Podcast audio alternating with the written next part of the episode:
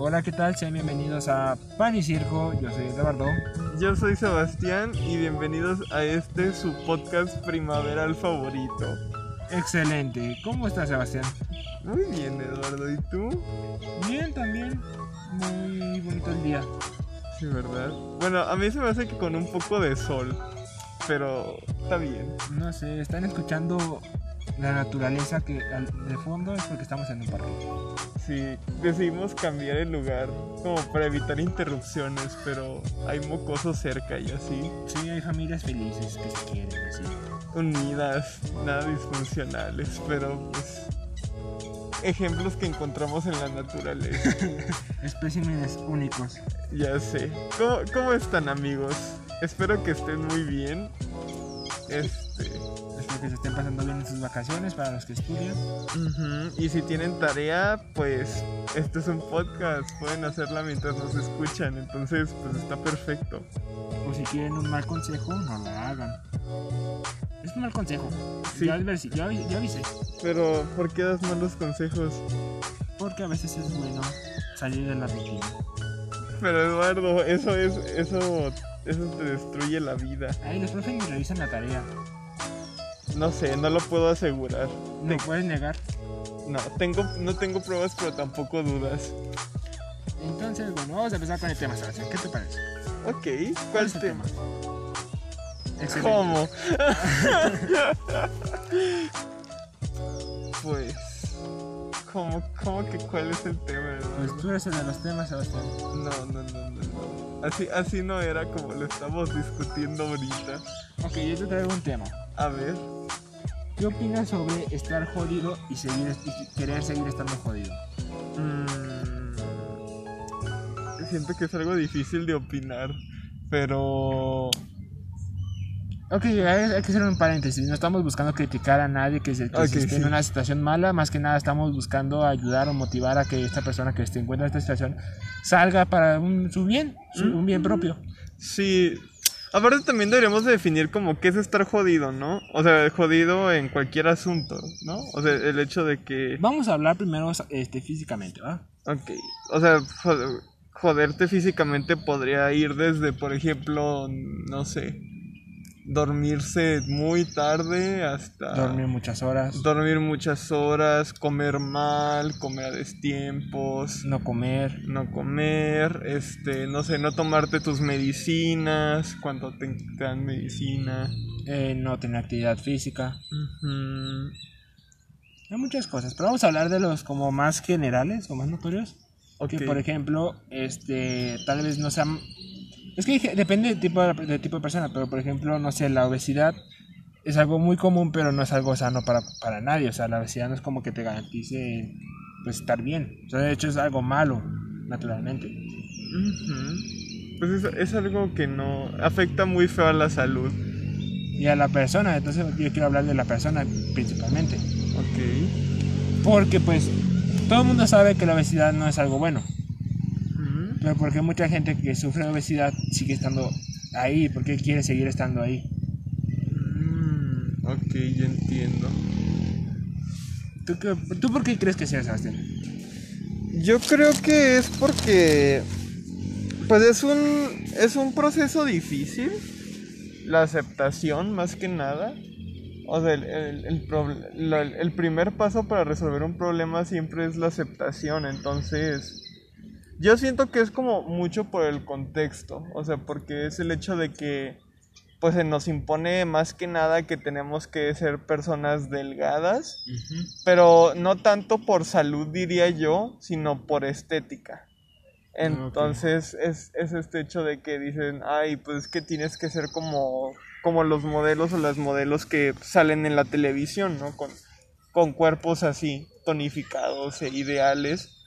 Y eso, yo siento que eso es como un peso muy grande para, para, pues para todos.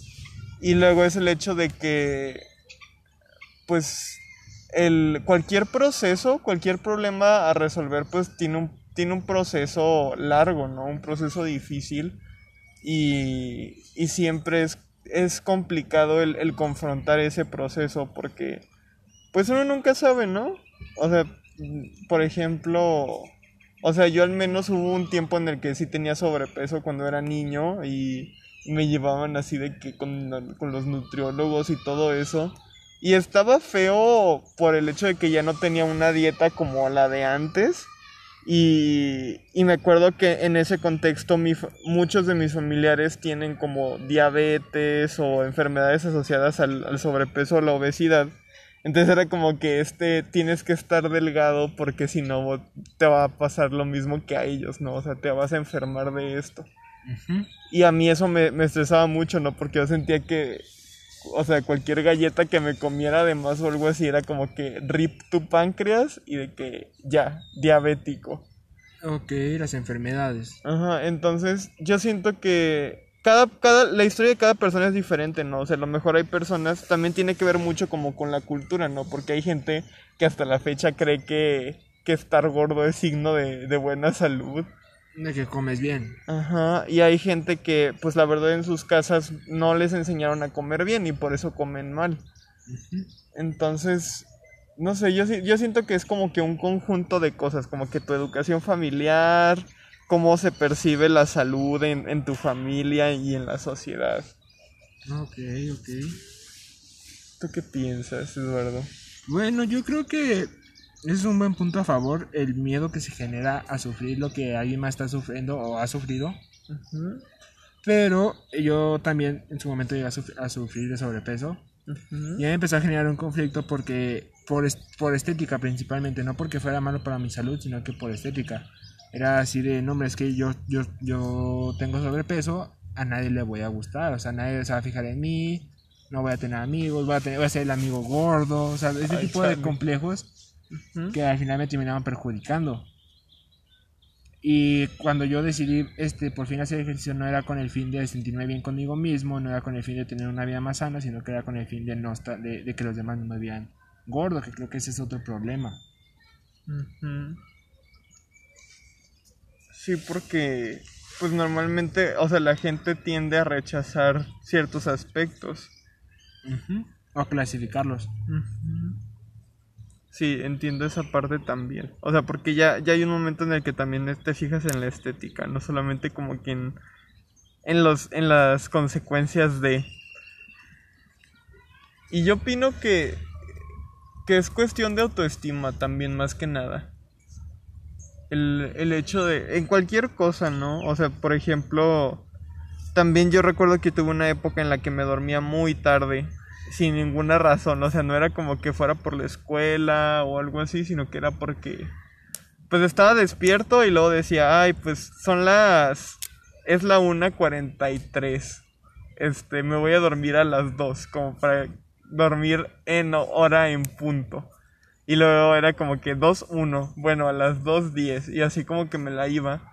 Pero siempre hay como un, un aspecto detrás de, ¿no? O sea, el- o sea en, en mi caso era como que, ok, no fuiste muy productivo el día de hoy, entonces eso lo vas a reponer como que ahorita en la noche. Que igual no era productivo, pero era como un castigo. Entonces yo creo que también tiene que ver mucho con eso, como con el, con el estarse castigando constantemente por algo. Ok, mencionaste algo que es la autoestima. ¿Cómo se puede conseguir una autoestima? ¿Cómo? O sea, ¿cómo alguien que no que tiene así de asco la autoestima, cómo puede lograr tener una buena autoestima? Pues yo creo que es con mucho trabajo. O sea, es... Pero por ejemplo, ¿qué, ¿qué pasos se podrían seguir? O sea, más que nada para que no sea así como, pues es que ya depende de cada uno, sino que más que nada para ayudar a quienes estén escuchando esto. Yo diría que lo primero es ser consciente de que no tienes buena autoestima. O sea, como... Hay mucha gente, hay, hay muchas maneras en que, en que la, la baja autoestima como que aparece, ¿no? Hay personas que tienen, eh, que son muy egocéntricas y tienen baja autoestima y como que lo usan para compensar. Hay gente que directamente dice que no tiene buena autoestima. Y hay gente que no tiene buena autoestima pero no lo sabe. Entonces yo creo que en cualquiera de esas pues tienes que, tienes que aceptarlo. Porque a, a simple vista podrías decir como que, ay, yo tengo muy buena autoestima. o ni al caso, ni al caso eso de, de aceptar o, o de darte cuenta. Pero yo creo que es algo muy importante porque de ahí empieza a, a fluir todo, ¿no? De- del hecho de, ¿por qué no me quiero? o sea, porque sería como, ok, no tengo buena autoestima, pero ¿por qué? O tengo buena autoestima, ¿por qué? Cuestionarse. Cuestionarse mucho porque pues hay cosas, luego luego se nota cuando algo no es normal o cuando algo no está bien, porque es algo que te acompleja hasta el punto de que, bueno, al menos a mí, yo con mi bajo te- solamente puedo hablar de mí.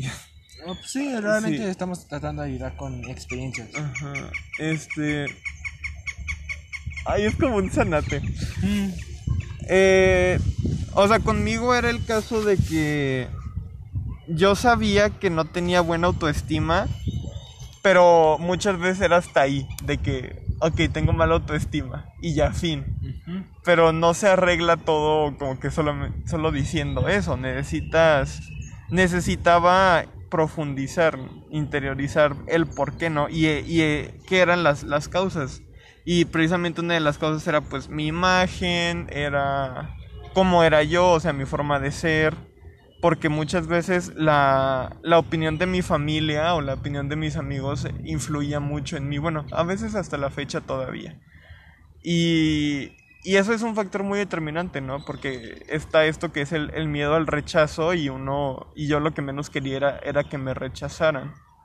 Entonces, yo creo que tiene que ver mucho con eso. El, el comenzar a preguntarte si tienes buena autoestima, el por qué, qué cosas te acomplejan y de ahí ya empiezas con el proceso de aceptación porque es como decir, ok, a mí me gusta, no sé, a mí me gustan las plantas. Y es como decir, y, y, y que mis amigos digan, no mames, las plantas están bien aburridas, ¿por qué te gusta eso? Pero es como, pues es que a mí me gustan las plantas porque, pues no sé, se ven bonitas. Y ya de ahí es, y, y te das cuenta que no es tan malo como crees. O bueno, no sé, es lo que yo pienso. ¿Tú qué opinas? Mm, yo creo que sí, el primer paso para tener autoestima es aceptar ¿Mm? que no tienes, perdón, es que acabo de bostezar, tengo mucho sueño, eh, que no cuentas con un buena autoestima. Que es algo muy difícil, ¿sabes? Porque hay, también existe la negación. Ujú. Y la negación en todas circunstancias es mala. Negarte a lo real, a la realidad. Y, y, y yo, natural, yo siempre vi- vivía como que en fantasía. Y hasta la fecha sigo viviendo en fantasía sobre, por ejemplo, situaciones que pasan en mi vida o cuestionamientos. O sea, nada, voy caminando por la calle y digo, ¿qué pasaría si llegara a aparecer Godzilla? Cosas así. Ujú. Pero el problema es cuando se vuelve insano, porque es como estoy aburrido, estoy caminando por la calle, en lo que voy caminando en la calle, pues voy pensando en qué sucedería. Pero el ya pregu- preguntarte sobre si el, ya poner en juego la realidad que te puede perjudicar y volver a una fantasía se puede volver algo muy dañino. En este caso, el decir, por ejemplo, es un, es un caso muy común en, en cuando trata sobre, por ejemplo, sobre el sobrepeso. El verse al espejo y decir, aún estoy bien, aún no estoy tan gordo. Porque no debería ser así, debería de ser estoy bien, no debería ser aún estoy. Ujú. Y esto sería como un claro ejemplo de que hay algo ahí porque estás diciendo, estás aún como que teniendo un límite para reconocer que estás mal. Es como si, por ejemplo, no sé, un drogadicto dijera que, pues aún estoy bien, todavía no me, me fumo tres churros. Es como, ¿por qué estás fumando, estás fumando droga en primer lugar? ¿Qué estás logrando? ¿Estás buscando relajarte por estrés? ¿Estás buscando escapar de tus problemas? ¿Por qué estás haciéndolo en primer lugar? porque te estás en cualquier aspecto realmente es bueno cuestionarse las cosas porque crees en Dios y si tu respuesta es no sé o sea y aún así yo quiero creer en él pues está bien estás de algún modo siendo real y no estás viviendo en fantasía no estás viviendo en el tal vez en el hubiera en el simplemente en el hubiera Cierto. Y yo creo que muchas veces, a la- o sea, no nos, no nos gusta el, el saber la verdad de las cosas. O sea, no, a veces, hay cosas que a veces no quiero enfrentar porque sé que no me va a gustar lo que, lo que voy a descubrir, ¿no? Y entonces, eso es como una, una base muy fuerte de la negación. El hecho de, de que quieres huir de una cosa de alguna manera u otra. Y a veces es, es como tú decías, manifestándolo en una adicción, a veces es Bueno, más que nada en adicciones, pero de diferentes formas. A veces eh, necesitas de otras personas para estar bien, o sea, para no darte cuenta de que estás mal. Necesitas estar hablando siempre con alguien, no puedes estar solo contigo mismo. Mm, pues no sé, o sea, las redes sociales. Es como cada quien escoge su nicho. Y yo creo que, pues como tú dices, tienes que empezar a cuestionarte el por qué haces las cosas. Porque uno puede creer que es, es una conducta sana o normal, pero pues resulta que si es algo que empieza a afectar mucho a tu vida diaria, ya no es algo tan normal. Ok. ¿Y cuál crees que sería el, si- el siguiente paso? Para los que están escuchando, incluso para nosotros mismos, ¿cuál crees que es el siguiente paso después de reconocer que estás mal?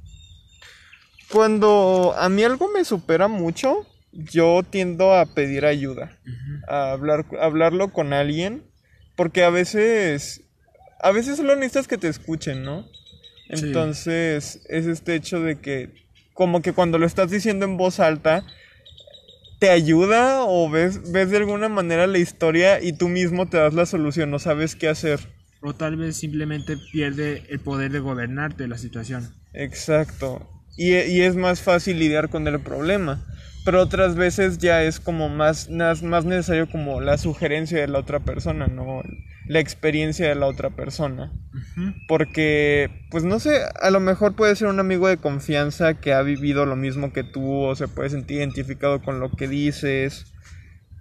Si tú crees, yo creo que si uno cree que es necesario, incluso ya sería como acudir a ayuda más profesional y sería este hecho de pues ir al psicólogo, ir a terapia, porque es algo muy normal y algo muy necesario, o sea, todos necesitamos terapia en algún momento o, o incluso a lo largo de nuestras vidas, o sea, no hay problema, es algo completamente normal. Ok, ahora, ¿qué opinas del complejo que hay sobre ir al psicólogo o al psiquiatra? Desde el simple hecho de contarle a un desconocido qué te está sucediendo en tu vida hasta el yo no lo necesito. Pues yo creo que se tiene que... Es que eso es algo como que, que se pasa de generación en generación, pero es como esas verdades que no se dicen. Sí. Entonces, pues muchas veces es, es difícil por, por eso, porque tienes que deconstruir ese estigma y decir, pero pues cuál es el pedo, ¿no? Y por otro lado es lo que tú dices, ¿no? Como que este pensamiento de que la gente dice, ¿por qué voy a ir con un extraño que no me conoce, al que no le tengo confianza, a contarle mis problemas? Cuando tengo, no sé, a mi amiga tóxica o algo así, o tengo un amigo. Que no digo que los amigos no ayuden, pero hay cosas fuertes que a veces ellos no pueden que no pueden solucionar solamente con escucharte o con decirte una sugerencia. O tal vez no sea bueno lo que te estén diciendo. Exacto. Y, y ahí es cuando es necesario un psicólogo, ¿no? O sea, porque al fin y al cabo yo creo que hay que ver a la psicología por lo que es, que es una profesión. Algo que está muy estudiado, que tiene como que años de desarrollo, entonces es algo tan normal como un arquitecto, como un vendedor. No sé, ahorita no se me ocurren como que profesiones acá, pero es eso, o sea, Un ingeniero. un ingeniero. ¿Tú, tú qué opinas de este estigma de la de ir a terapia? Yo creo que creo que nuestro mayor dicho en este podcast, además de de hecho, es el cuestionamiento, el cuestionarte eso todo, porque si no te cuestionan las cosas probablemente está siendo muy fácil de manipular. Entonces aquí es también cuestionarte sobre el por qué es malo, ¿sabes? O sea, por el por qué es malo acudir a alguien que te va a escuchar, que raras veces te va a llevar la contraria. A no ser que lo, sea lo que lo necesites, hasta que te lleven la contraria. Sí, pero como tal no creo que te lleve la contraria, es más, o sea, un psicólogo es más como de clarificar la información, solamente te lo pone en la mesa. Exacto, pero pues en caso de que ya estés en plan, necesito matar a alguien, no necesitas nada. Ah, sí, o sea, ahí sí pueden intervenir. Pero rara, rara vez sucede esto. Te van a ayudar a clarificar la situación y te van a ayudar a contárselo porque muchas veces tenemos problemas que nos acomplejan. Como por ejemplo, si yo me peleo con mi mamá, no, no le puedo contar a mi mamá cómo me siento. O muchas veces tendemos a, a no poder contarnos lo que sentimos por el hecho de, ah, me peleé con mi novia y no le puedo contar a mi mejor amigo porque mi mejor amigo eh, se lleva muy bien con mi novia, entonces le va a decir, le puede contar, se puede enterar, cosas así. Entonces, aquí yo siempre he creído que es más fácil contarle a un desconocido el cómo te sientes a contarle a un conocido. Porque cuando es un conocido cae sobre prejuicios, sobre actitudes, sobre comportamientos que ya conoces. Cuando es un desconocido, pues no lo conoces.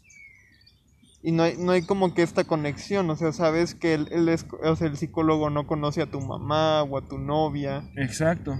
Entonces es como, pues es que es una completa confidencialidad.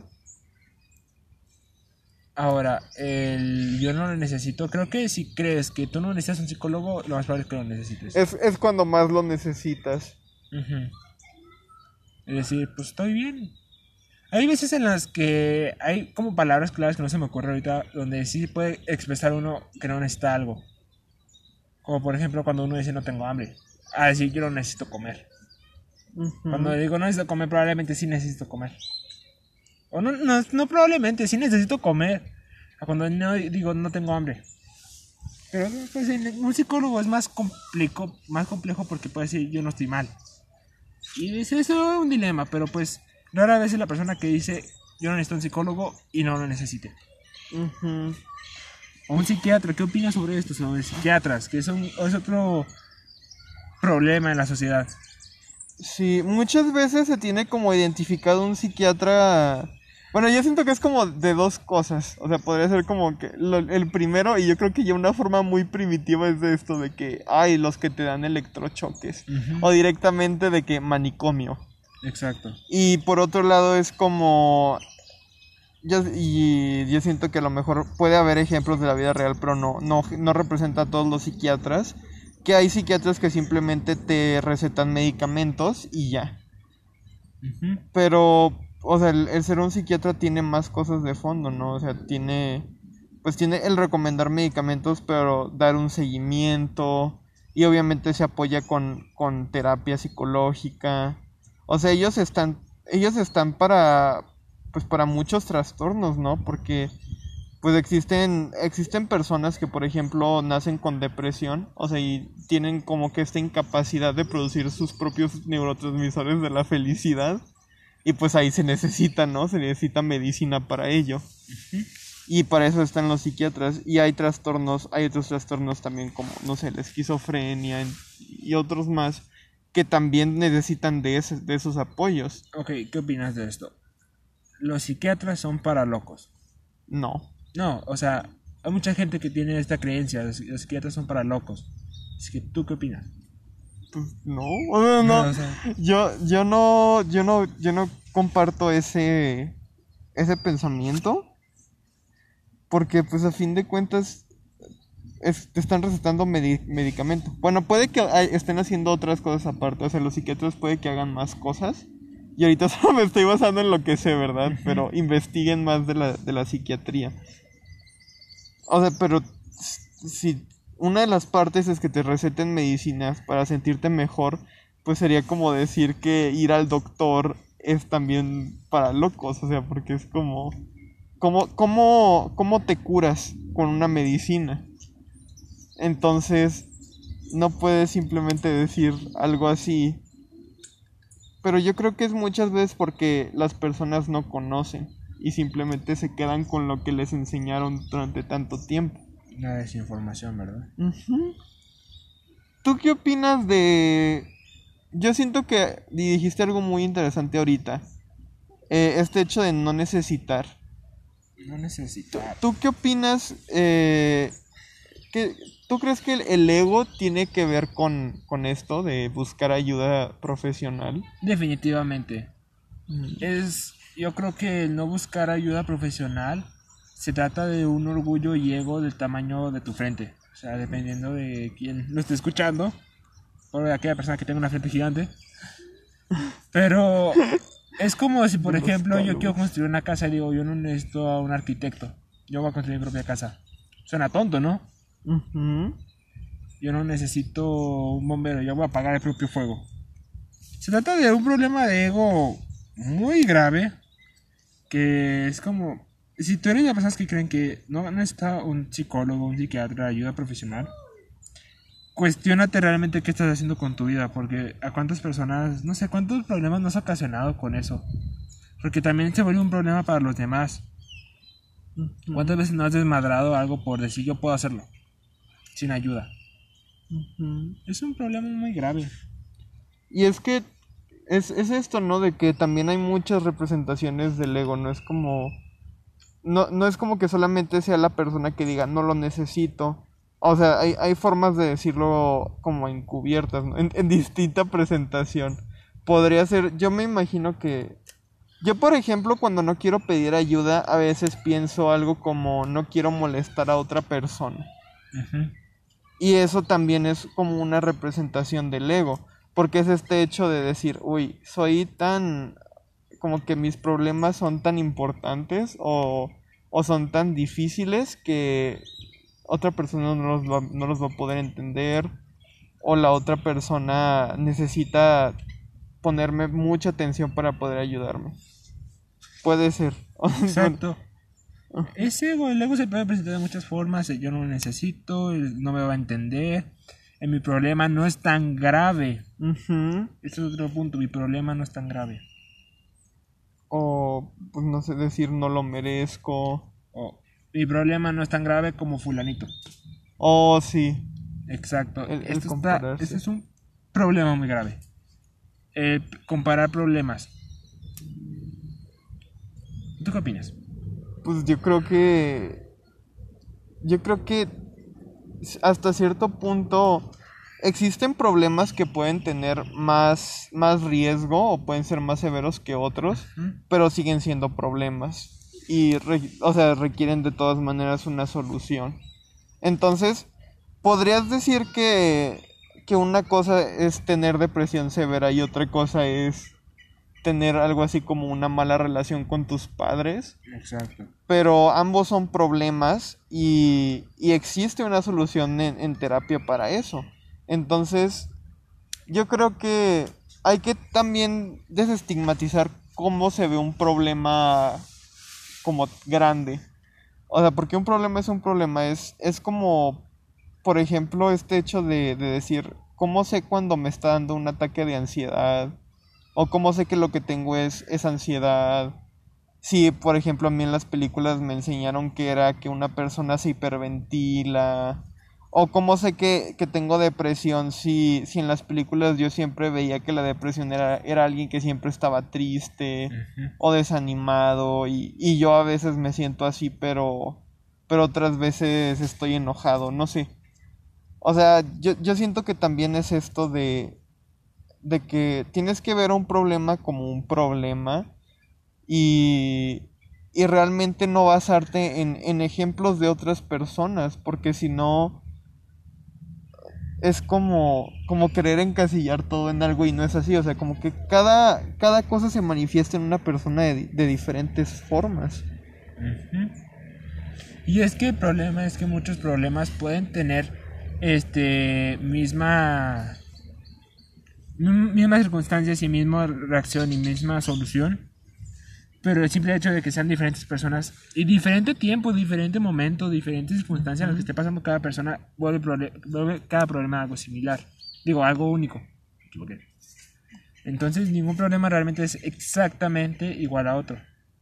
Claro, porque cada persona tiene un punto diferente de, de verlo. Ujú, Entonces, ok, aquí hay otra, otra tan- otro punto. Tu problema no es tan importante. Hay, hay otras personas que están peor que tú. Uy, ese, ese está fuerte. Sino como esto de, de que hay miles de niños en África muriendo de hambre y tú tienes solamente... No le echas ganas. Exacto. ¿Qué opinas? No sé, Eduardo, ¿qué opinas tú? Siento que yo hablé mucho. Yo creo que es algo. Es algo muy grave porque esto puede incluso a. a predisponer, sería el término, a la sociedad a juzgar cualquier problema si nuestros problemas están peores. Como por ejemplo desde el hecho en el que no hace un millón. O sea, el problema es un problema eh, si la persona lo considera así. Si un millonario ve que su problema es su papá no le compró el Lamborghini el color que quería. Es un problema y es para él y no creo que sea motivo para estar juzgando su problema, porque en ese caso, si yo digo, si yo me quejo porque el que se le pasó el camión, ah, pues hay personas que tampoco tienen dinero para andar en camión. Hay personas que tienen que andar a pie, hay personas que no pueden caminar. Así que vamos a hacer una cadena en la cual solo va a haber una persona que pueda, se pueda quejar en la vida sobre sus problemas o pueda tener problemas. Y esto es algo muy, pero muy grave que realmente genera mucho odio, principalmente a la gente que se molesta por cosas como que tal, tal famoso se quejó de que la comida que le sirvieron no tenía arroz y se volvió un dilema, entonces la gente se, se, queja, se enoja, se siente demasiado porque es como, pues es como, tu, tu problema no se compara con los míos. Entonces esto es algo muy grave y algo que está destruyendo mucho la sociedad. Claro, porque es yo siento que tiene mucho que ver esto de, de como que unir problemas a, a clases sociales o a, o a géneros. Como el decir de que hay, pues los ricos, o sea, un rico no se puede sentir triste o deprimido cuando tiene todo eso. O, o no sé, una persona... Pues sí, o sea, es, es como el, asumir muchas cosas simplemente porque no las conocemos. Cuando, o sea, realmente enfermedades como el alcoholismo pueden, pueden afrontar a personas de cualquier clase social. Exacto. Y, y, lo mismo con cualquier otro trastorno mental, simplemente o a veces las, las mismas familias lo ocultan o, o, a las personas como que no les interesa. Pero son, son cosas que existen, son cosas que se pueden dar. Y a veces a veces no se transmiten y eso es peligroso porque eso también perpetúa muchos, muchos estereotipos, muchas cosas que, que pues a, lo mejor pueden ser ciertas en ciertos casos, pero también se pueden replicar en otras áreas. Exacto. Es, es, es muy importante esto de, de un problema. Y yo siento que dijiste algo muy importante, que es de que si tú consideras que es un problema, entonces lo es. O sea, me acordé de un TikTok de de una chava, así como que, de un audio y era de que, ayúdame por favor, mi papá me quiere llevar a París para mi cumpleaños, pero yo no quiero. Y pues obviamente la, la persona era como que, güey, no mames, va, te, te, están llevando a París, qué pedo. Pero no sé, una, o sea, puede ser que a lo mejor la chica haya tenido una muy mala experiencia en París y por eso no quiera. O puede ser que que no es la primera vez que para su cumpleaños no le dan lo que quieren y ahí es como una mala comunicación con los padres. O sea, hay muchas historias, hay muchas historias en donde puede ser que los papás son ricos y qué buena onda, pero siempre están trabajando, ¿no? Y, y tienen que tiene la única forma como de, compensar la falta de atención es con dinero. O simplemente, no, ¿has visto la película de Estación Zombie? No. Bueno, el punto no, no tiene que ver mucho con la trama, pero al inicio el papá es una persona rica que trabaja y le compra un regalo a su hija y es el mismo regalo que le dio el año pasado. Ah. Es la misma consola, es una consola de lujo, pero es una consola que le dio el año pasado. La misma. Entonces este es un problema. O sea, esto es como, pues, güey, o sea, mis papás no me quieren, o sea, me están dando un lujo, pero, o sea, no es que no lo quieran, tal vez no me están poniendo atención. Y como que mucha gente tiene, ah, pero sí, te están dando una consola, porque te estás quejando? Porque, o sea, te están dando una consola que vale 15 mil pesos, 15 mil pesos vale la atención de tus papás. Ahí está el problema, realmente. Exacto, entonces, pues no, no podemos es mucha, es mucha, es muy difícil ponerse en los zapatos de otra persona. O al menos no, no juzgar, ¿no? Porque siempre tenemos este. Bueno, al menos yo sí tengo esta mala, esta mala costumbre de que a veces una persona me cuenta algo y es como que. No mames, qué pendejo. y, y no está bien. O sea, realmente uno tiene que tener una mente abierta y escuchar. Porque pues así como te puedes identificar con el problema de alguien, pues el que no te haya pasado con otra persona no significa que no sea algo válido. Exacto. Okay. Ah, continúa. Yo tengo una pregunta para ti. A ver. Ahora, ¿qué opinas de, de cuando se, se, se le da virtud a un problema? ¿Cómo? Por ejemplo, el que a una persona le aplaudan mucho que sea como que una persona muy generosa cuando da sin pensar en da y, y descuida así de plano su salud. Yo creo que esto se ve algo complicado, ¿verdad? Porque como sociedad estamos no obligados, o tal vez sí se puede decir que estamos obligados a aplaudir lo bueno. Y pues realmente no tienen algo en malo, simplemente sería como decir, güey, ¿estás bien? O sea, te estás cuidando tú también, o sea, estás ayudando a los demás, estás ayudando a ti mismo. Aquí solo es esto, preguntar si la persona está, que hace las cosas buenas está bien, o que nosotros consideramos como sociedad buenas. Porque pues, realmente no es como que entonces ya digamos, ya vamos a dejar de aplaudir. Vamos a dejar de aplaudir al niño que se metió al edif- al edificio, a su edificio en llamas a rescatar a su perrito y que terminó quemado. O sea, tampoco podemos ponernos a, a dejar de aplaudir a la gente porque también el aplaudir a la gente motiva a la gente a hacer cosas buenas. Si le aplaudes a alguien, a alguien que hizo algo bueno, pues es como de... No es, no es bueno hacer las cosas el bien por, por, porque te vayan a aplaudir, pero tal vez te podría motivar a hacerlo. Ujú. Y muchas veces es como el, el decir, bueno, no voy a ayudar a esta persona o no voy a compartir de mi lonche a otra persona y se te tacha, o sea, se nos ha enseñado que eso es ser egoísta y que ser egoísta es malo. Exacto. Y, y ahí es cuando también se tiene que dar una resignificación, ¿no? Porque es como, ¿por qué voy a sacrificar mi propio bienestar? O sea, si por ejemplo no desayuné, ¿por qué voy a, voy a sacrificar mi propio bienestar cuando, o sea, para dárselo a otra persona? Que puede, son- eso sonó como que un poco egoísta, Pero no tiene nada de malo realmente. pero no tiene nada de malo, exacto. Es como si vieras tu corazón, que pues, solo tienes uno, ¿va? Para ayudar a otra persona. Y se lo das a otra persona para que iba. Ahí te estás de algún modo sacrificando tu bienestar por otra persona. Y, y se, surge la pregunta como de, ok, ¿y entonces cuándo sé cuándo puedo ayudar a otra persona? Y yo siento que sería cuando estás en equilibrio y eso no, no te va a afectar, no va a afectar ese equilibrio. Cuando estás en, cuando están tus posibilidades, realmente. Porque, pues, por ejemplo, si eh, aplicamos la misma situación del, del sándwich o del lunch, pues. Digamos que te echan, no sé, cuatro burritos. ¿Va? Y pues tú no tienes tanta hambre. Entonces con dos tú ya te llenas. ¿Qué hacer con esos dos? Ahí cuando te entran tus posibilidades puedes darle a alguien más que tiene hambre. Entonces es más que nada cuando entran tus posibilidades ayudar a los demás que lo hagas. Porque no puedes... Me gusta esta analogía, es un poco cruel, pero me gusta. No puedes ayudar, no puedes cargar a alguien si no tienes brazos. Exacto. Entonces, yo creo que solo cuando entran tus posibilidades puedes ayudar a los demás. Si no, no te sientas, no, no entres en prejuicios porque no ayudaste a alguien más si no, si no están tus posibilidades. Porque al menos consideraste, está en mis posibilidades ayudar a alguien más. Está en mis posibilidades darle dinero a esta persona que me está pidiendo dinero en la calle, pero yo tengo dinero para mi camión. Y yo vivo hasta, yo vivo a 40 kilómetros, a 40 minutos en camión de mi casa. O sea, tengo que caminar 3 horas. Entonces es como, simplemente si no tus posibilidades de ayudar a los demás, hazlo, si no, no te mortifiques. Exacto.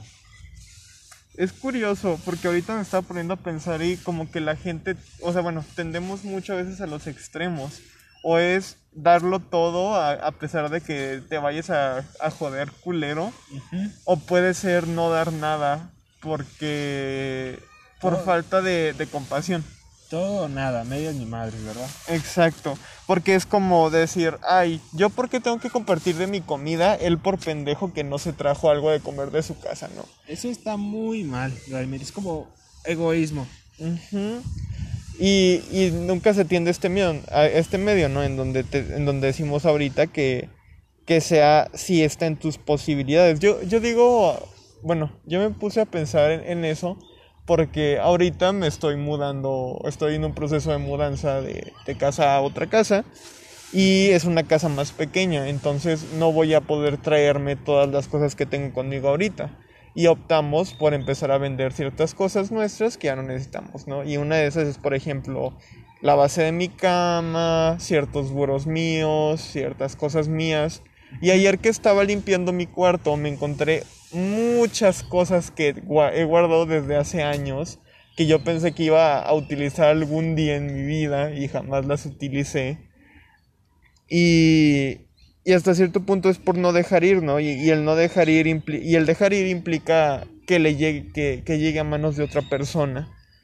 Y ahora, ahora que, que, tengo tantas cosas y que voy a pasarme un lugar más pequeño, me doy cuenta de que tengo demasiado y de que tengo... Me, estoy como que en una, en una situación de asfixia en donde quiero deshacerme de todo. Porque siento que no tengo tiempo y tampoco... Me, me di cuenta de que tampoco quiero todo esto. Entonces, pues es, siento que llegué a un extremo y ahorita estoy, estoy como que regresando a la parte media, ¿no? Porque es, es este hecho de que me estoy dando cuenta de que tengo mis, está en mis posibilidades dar todo eso. Estuve guardándolo durante muchos años y ya ahorita ya es como el momento de regresar o de, de que eso fluya a otro lado. Entonces, pues no sé, me, me, me dejó pensando en eso. Es algo muy complicado porque por ejemplo, si tú le das la mitad de tu sándwich a, a, un compañero, nadie lo va a aplaudir, pero si tú le das un pulmón a alguien, te lo van a aplaudir. Cuando realmente solo estás dando algo a alguien más. Obviamente, si un pulmón, un pulmón te, te, da la vida, pero pues no sé, o sea. Simplemente se vuelve un, un tema muy complicado y creo que realmente yo creo que si tú no estás ayudando a alguien más, no tienes por qué juzgar a alguien que no lo hizo. Es mm. como de, güey, o sea, si tú no le diste de comer a alguien, ¿por qué vas a juzgar a alguien que no, que no le dio tan bien? Y realmente esto es por ego, es para decir, ah, yo no le di, pero tampoco esa persona. Entonces yo no estoy tan mal. O yo estoy mal, pero también esa persona. Es solo tratar de embarrar a los demás. Y realmente es como, como decíamos con los problemas, ¿no? O sea, los problemas pueden ser algunos más severos que otros, pero siguen siendo problemas. Entonces, también las soluciones o también las, los buenos actos pueden ser, pueden tener efectos más grandes que otros, pero siguen siendo al final buenos actos, ¿no?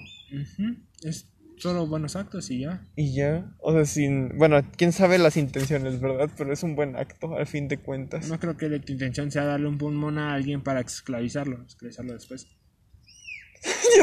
Uno nunca sabe de qué. Bueno, no, o sea, vivir pensando en, en, que, en las tangentes malas de hacer una buena acción. Sí, pero aquí lo importante es, es eso. Es ser buenas personas.